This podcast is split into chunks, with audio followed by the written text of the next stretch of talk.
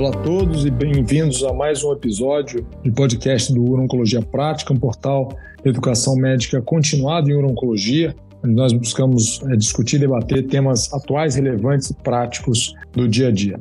Eu sou Diogo Bastos, oncologista clínico, e conto aqui com o Dr. Denis Jardim, também oncologista clínico e coordenador do Uroprática.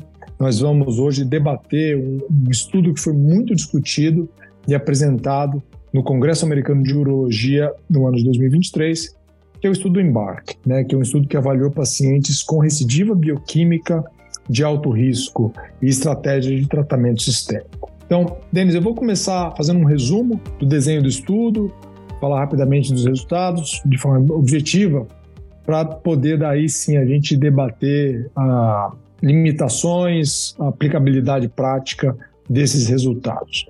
Então, é, esse estudo objetivo foi avaliar a enzalutamida em combinação com ADT, com leuprolide, ou enzalutamida em monoterapia, em comparação com ADT sozinho, é, em pacientes com, com recidiva bioquímica de câncer de próstata que já esgotaram as terapias locais e têm alto risco de uh, mortalidade por câncer de próstata e desenvolvimento de metástases. Então, esse estudo foi um estudo grande, um pouco mais de mil pacientes e teve três braços. Então, ele incluiu pacientes que tinham PSA acima de 1 após a prostatectomia radical ou PSA acima de 2 para aqueles que trataram com radioterapia.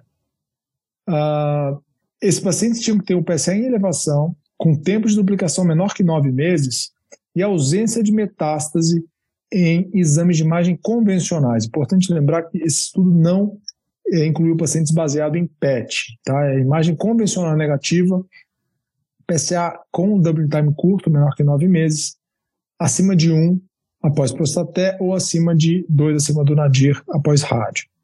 É, os pacientes tinham que estar com testosterona acima de 150, né? E, e aí tinham três braços.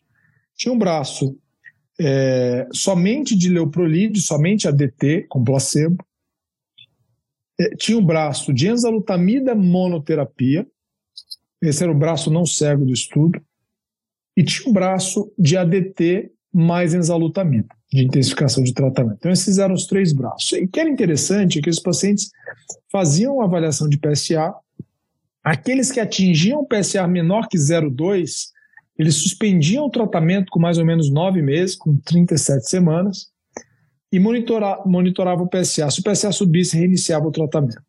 Os pacientes que não atingiam o nadir abaixo de 0,2 continuavam no tratamento. O desfecho primário é sobrevida livre de metástase. No braço de exalutamida mais ADT versus ADT sozinho. Tá? Eu não vou entrar em muito detalhe, mas basicamente a população é, dos pacientes, é, em sua grande maioria, tinham um double time entre 3 e 9 meses, em torno de 20% com double time menor que 3 meses, e a maior parte dos pacientes com PSA abaixo de 10. Resumindo, Denis, o que, que a gente viu nesse estudo? Né? A gente viu que ele foi um estudo positivo. Então, a combinação de ADT e enzalutamida, comparado só com ADT, os pacientes tiveram menos risco de metástase no segmento. Então, com 3 anos, tiveram mais ou menos 10% a menos de metástase, com 5 anos, torno de 15% a menos de metástases, foi altamente estatística, foi estatisticamente significativo. Eu queria uh, discutir com você agora, Denis, ter um pouco da sua perspectiva, porque tiveram os outros desfechos, em que a enzalutamida monoterapia parece também ter sido superior ao ADT eh, em relação à metástase, né, um, um hazard ratio de 0,63, uh, e esse estudo demonstrou claramente que a combinação de enzalutamida foi superior em todos os outros desfechos, né? com exceção de sobrevida global, que apesar de haver uma tendência, ainda não foi estatisticamente significativo. Então, eu queria discutir com você, Denis, como que você vê esse estudo, quais são as limitações, especialmente aplicabilidade no dia a dia. Você acha que isso tudo muda a prática? Excelente, Diogo. Ótimo resumo. Acho que, bom, o primeiro ponto, quando a gente vê um estudo desse, é que quem acompanha e-mail, chamadas, etc., às vezes fica atento ao fato de que a adição de enzalutamida ao paciente com bloqueio hormonal na recidiva bioquímica é um estudo positivo. E aí acho que o primeiro ponto é a gente entender quem não é o paciente candidato a essa estratégia. Então, o embarque é sim um estudo importante, mas como você mencionou, esse estudo se aplica àqueles pacientes que esgotaram as terapias locais de resgate. Porque é que se a gente olhar na população de inclusão, 50% dos pacientes tinham feito prostaté e radioterapia.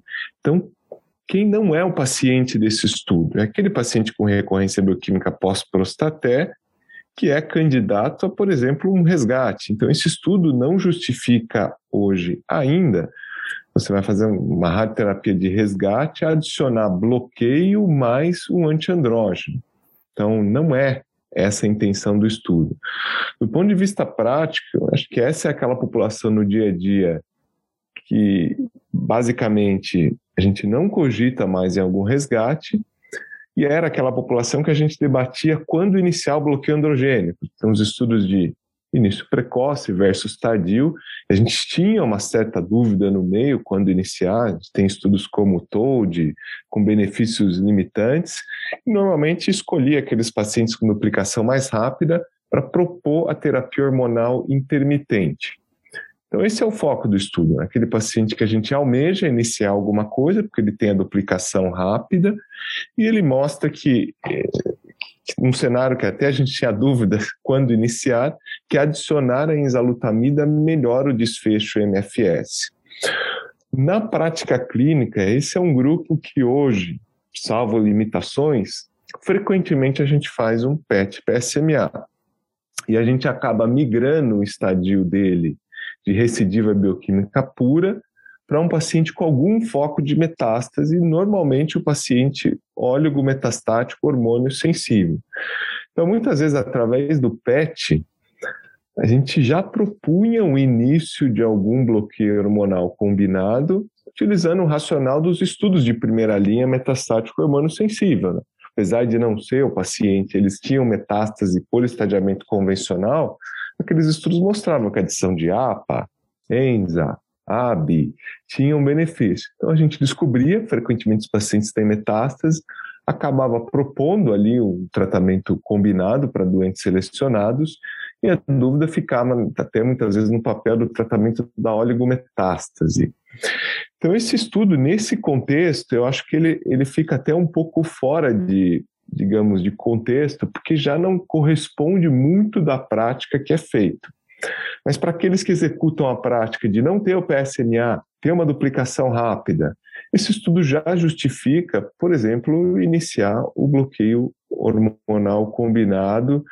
Eu acho que a intensidade do ganho em MFS ela é relativamente relevante. Claro que vai depender da expectativa de vida, o dado de sobrevida ainda não é um dado positivo, sobrevida demora-se a ser atingida nessa, nesse contexto.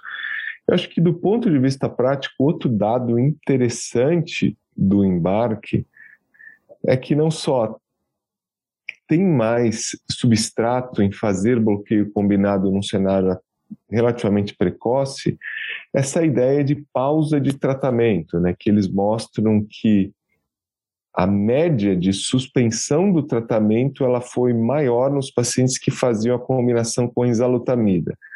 Então parece que, por exemplo, naquela ideia que antes a gente fazia intermitência, talvez as que ninguém talvez almeje curar o paciente, mas intensificar o tratamento pode permitir que lá no futuro, ao parar o tratamento, ele fique mais tempo livre de tratamento, que é o que alguns estudos chamam de sobrevida livre de progressão eugonádica, que talvez um dos primeiros estudos a apresentar esse conceito, essa ideia nesse cenário foi aquele estudo Presto. Então, nisso, o embarque até valida essa estratégia.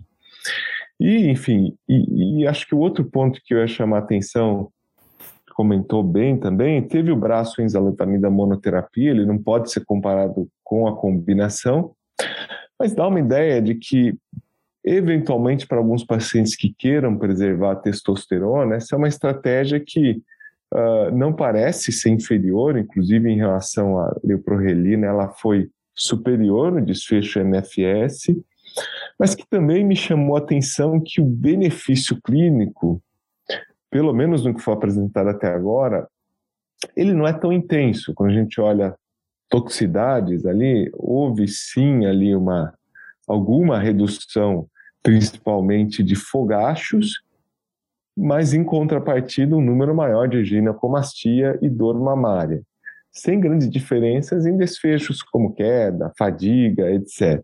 Então acho que está por vir ainda melhores dados de qualidade de vida que eventualmente justifique essa estratégia. Então, é essa maneira como eu recebi os dados na prática, e aí eu queria também fazer o contraponto. Que, que você vê diferente? Você acha que o fato agora de eventualmente esse tratamento talvez, talvez ser aprovado, por exemplo, diminuiria o seu entusiasmo em fazer um PET PSMA para esses pacientes, já que no final talvez eles acabem na mesma estratégia? Como é que você incluiria esses dados num cenário atual de tratamento? Então, Denis, eu acho que esse foi um estudo importante. O primeiro ponto é que a gente via esses pacientes, exame de imagem convencional, fazia um PET, tinha duas lesões metastáticas, ou tinha vários linfonodos pequenos, captantes, e a gente discutia intensificação de tratamento, mesmo sem, sabendo que esses pacientes não, não haviam sido incluídos nos estudos de doença M1 por exame de imagem convencional. Então, agora a gente tem, de fato, na minha opinião, é, evidência sólida que essa população se beneficia de intensificação, assim como eu acho que a gente vai ver intensificação de tratamento caminhando sempre que a gente for usar DT. Né? Quer dizer, na minha, na minha, no meu conceito, de fato, esse é um tratamento é, combinado claramente superior é todas as vezes que ele foi testado, né, diferente das, do, do, bloqueio endogênico combinado de antigamente, né, com as drogas de primeira geração, e nunca se mostrou claramente uma superioridade, agora a gente vem vendo superioridade muito clara nessa combinação. Então, acho que esse é o primeiro ponto. Né? É, eu acho muito interessante a, estratégia de interromper é, tratamento.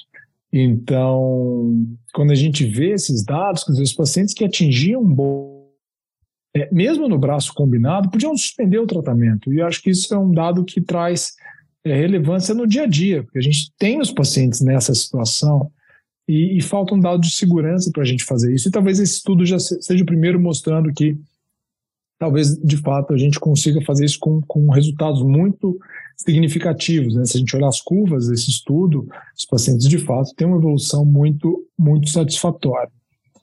É, um outro ponto que eu, que eu considero importante é a história do, da exalutamida monoterapia. Né? Eu acho que esse é um, é um conceito que foi pouco estudado, então a gente tem alguns estudos, né? o estudo do Bertrand Tombal do Lancet Oncology de 2014, que pela primeira vez ele avaliou própria exalutamida né, no fase 2 de braço único, e já surgiu a questão da, da ginecomastia da dor no mamilo, mas já se mostrava uma, uma resposta de PSA muito significativa, depois o estudo do grupo do LACOG, é, o LACOG 0415, que avaliou a palutamida e monoterapia e também sugeriu uma eficácia alta. E agora esse dado do embarque trazendo essa como uma alternativa. Claro que a gente ainda não tem dado de sobrevida, é, a gente não tem dado de, de grande segmento para dizer que a sobrevida não, não, não é impactada com essa estratégia. Eu concordo com você, Denis. De fato, quando a gente olha as tabelas de evento adverso, a gente não vê uma grande diferença por outro lado, a gente sabe que essas tabelas, elas muitas vezes não refletem o dia a dia, né? Quer dizer, se o paciente tem um evento de fadiga um dia, ele já conta como fadiga, né? E se outro paciente tem fadiga contínua, ele conta também como fadiga. Então, seria muito interessante ver depois dados de qualidade de vida é, e dados de mais segmento dessa população, e existem alguns pacientes que de fato não querem fazer bloqueio central, e talvez seja uma boa, uma boa oportunidade para se discutir o uso dessas drogas em monoterapia, uh, com a cautela e sabendo é, que no futuro é, vai ser discutido. Quer dizer, um paciente que faz enzalutamida monoterapia, quando ele progride, você associa somente a ADT ou você já troca, faz ADT e já troca tratamento pra, pra, com, outro, com outra droga? E são perguntas que ainda não tem, não tem resposta, na minha opinião.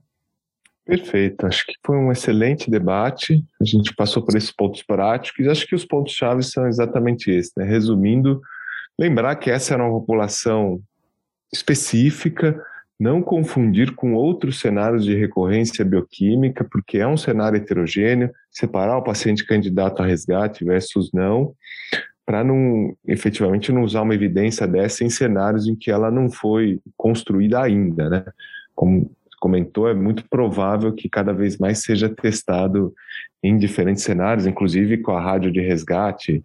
A gente vê o estudo Primordium, por exemplo, fazendo isso, mas ainda não estamos lá. Tem que ser bem avaliado essa indicação e ela ainda, lembrando a todos na prática, ainda não tem uma aprovação. O estudo acabou de ser apresentado. Então, com isso, Diogo, queria ver se você tem algum comentário final, algum ponto final para a gente poder encerrar mais esse episódio de podcast. É, o meu comentário final, só para ainda reforçando, que lembrar que esses resultados são numa população de mais risco de metástase, com tempo de duplicação mais curto, né, Denis? Então, a gente tem aquele senhor de idade, tempo de duplicação longo, PSA absoluto baixo, lembrar que muitas vezes esse paciente pode ser acompanhado ou pode ser manejado com uma estratégia menos intensa, menos intensa, pelo menos de início, né? Perfeito, excelente ponto. Então, com isso, a gente conclui esse episódio, agradece a atenção de todos e fica o convite de continuar seguindo os demais episódios e os debates ali mensais do Uro Oncologia Prática. Um abraço. Um abraço a todos.